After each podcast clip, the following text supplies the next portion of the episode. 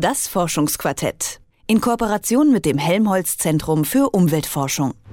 Im Sommer springt man zur Abkühlung ja gerne mal in den nächsten Badesee, was dann aber natürlich unangenehm ist, wenn beim Schwimmen auf einmal so irgendwas Kaltes, Glitschiges am Knöchel entlang streicht und wenn man sich dann fragen muss, war das jetzt ein Fisch oder was Totes oder einfach nur eine Pflanze?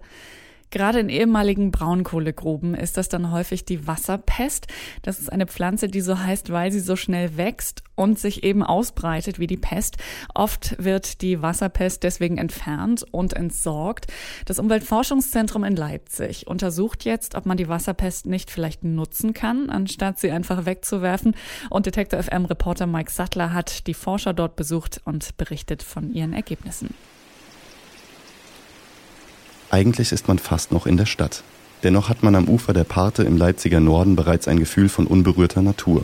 Der kleine Bach schlängelt sich zwischen Wiesen, nur hin und wieder wird vom Wind der Verkehrslärm herübergeweht. Andreas Zehnsdorf vom Helmholtz-Zentrum für Umweltforschung kommt seit einem Dreivierteljahr jeden Mittwoch hier ans Ufer und beobachtet das Wachstum der Wasserpflanzen.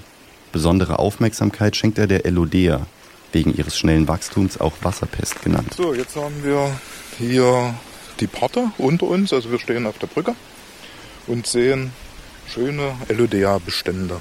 Also diese dunkelgrünen, jetzt sind das noch relativ überschaubare, kleine äh, Bestände, die hier wachsen. Aber im Laufe des Sommers und vor allem dann im September können die durchaus das ganze Gewässer verkrauten. Die Wasserpest stammt ursprünglich aus Amerika, verbreitet sich aber in den letzten 50 Jahren rasant in deutschen Gewässern. Besonders stark wächst sie in jungen Seen und Flüssen, wie etwa Badeseen in ehemaligen Braunkohlegruben. Dort verschattet sie schnell den Boden und hindert so andere Pflanzen am Wachstum. Große Monokulturen der Wasserpest sind die Folge. Das ist nicht grundsätzlich schlecht. Die Wasserpest fügt sich gut in Ökosysteme ein. Fische nutzen sie als Versteck. Es ist vor allem der Mensch, dem die Wasserpest schnell zu viel wird. So blockieren große Massen der Pflanze etwa den Abfluss von Hochwasser. Oder aber touristische Nutzung, wenn wir hier dichte Bestände haben, der gesamte Wasserkörper zugewuchert ist und die Leute wollen zum Beispiel mit dem Paddelboot hier langfahren, dann ist das natürlich für die unangenehm. Deswegen wird die Elodea bislang häufig aus den Gewässern entfernt und anschließend als Müll entsorgt. Dabei wäre es besser, die anfallende Biomasse sinnvoll zu nutzen. Andreas Zehnsdorf leitet am Umweltforschungszentrum das Projekt Aquamark. Aquamark ist die Abkürzung für aquatische Makrophyten, also Wasserpflanzen. Das Projekt sucht nach alternativen Nutzungsmöglichkeiten wilder Wasserpflanzen. Die Wasserpest ist dabei das Pilotprojekt, der Prototyp. Als erstes wollen die Forscher dabei verstehen, wie die Pflanze im Ökosystem funktioniert. Wann wächst sie? Wie überwintert sie? Und wann ist der beste Erntezeitpunkt für welche Nutzung? Um das zu klären, beobachtet Andreas Zehnsdorf einen ganzen Jahreszyklus.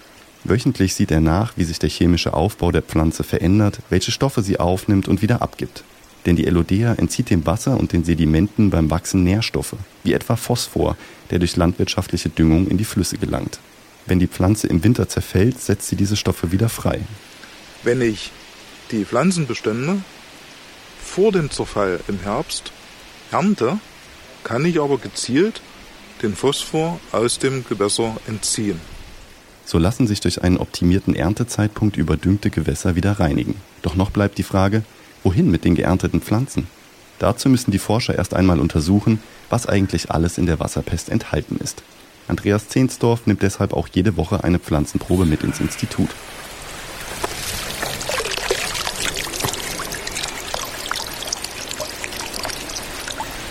Tja, den nehmen wir jetzt mal mit nach Hause. Das ist also eine sehr schöne Pflanzenprobe.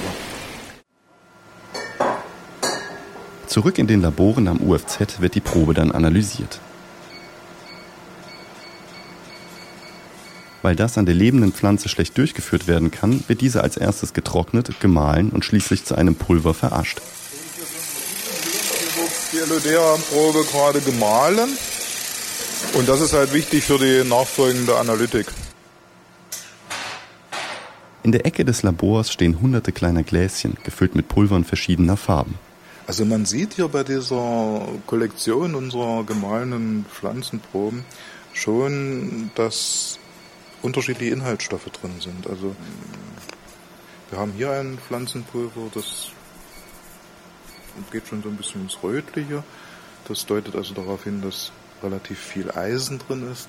Andere Proben sind grünlich, ocker oder fast schwarz. Je nach Inhaltsstoff helfen verschiedene chemische Messmethoden, den Anteil eines Elements oder einer Verbindung genauer zu bestimmen. Die Forscher suchen dabei gezielt nach bestimmten Inhaltsstoffen. Man geht immer nach dem gleichen Muster vor, erklärt Andreas Zehnsdorf.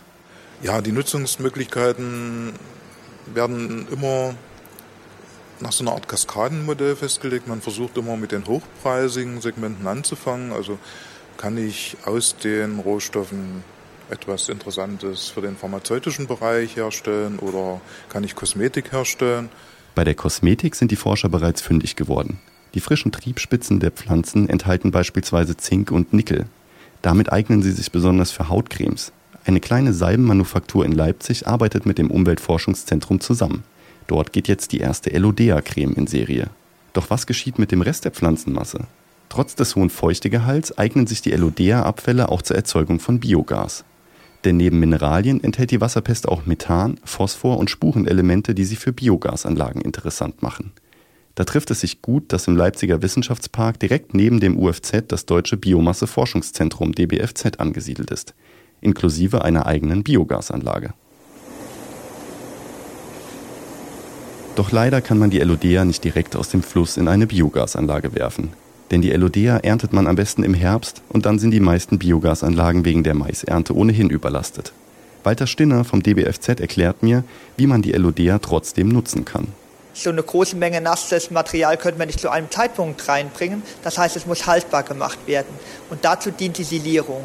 Letztendlich ist das das Gleiche, was bei der Sauerkrautherstellung äh, passiert. Mit Hilfe von organischen Säuren, die von Mikroben gebildet werden, wird das Ganze haltbar gemacht. In Kooperation mit dem Biomasseforschungszentrum haben die Forscher also eine Methode entwickelt, die Pflanzenreste zu vergären. Das sauerkrautartige Substrat kann dann das ganze Jahr über den rund 7600 Biogasanlagen in Deutschland zugeführt werden. Überhaupt scheinen die vielen Kooperationen bezeichnend für das Projekt Aquamac zu sein. Mit der TU Dresden etwa wurde ein spezielles Ernteboot für die Elodea konstruiert. Und immer wieder überlegen die Forscher in interdisziplinären Teams, welche weiteren Nutzungen noch denkbar wären. Zurzeit untersuchen sie, ob sich auch Papier und Pappe aus der Wasserpest herstellen lassen. Und dann warten natürlich noch viele andere Pflanzensorten in den Flüssen und Seen die sich möglicherweise auch wieder für ganz andere Zwecke einsetzen lassen. Es gibt ja nicht nur die Wasserpest. Das Forschungsquartett in Kooperation mit dem Helmholtz Zentrum für Umweltforschung.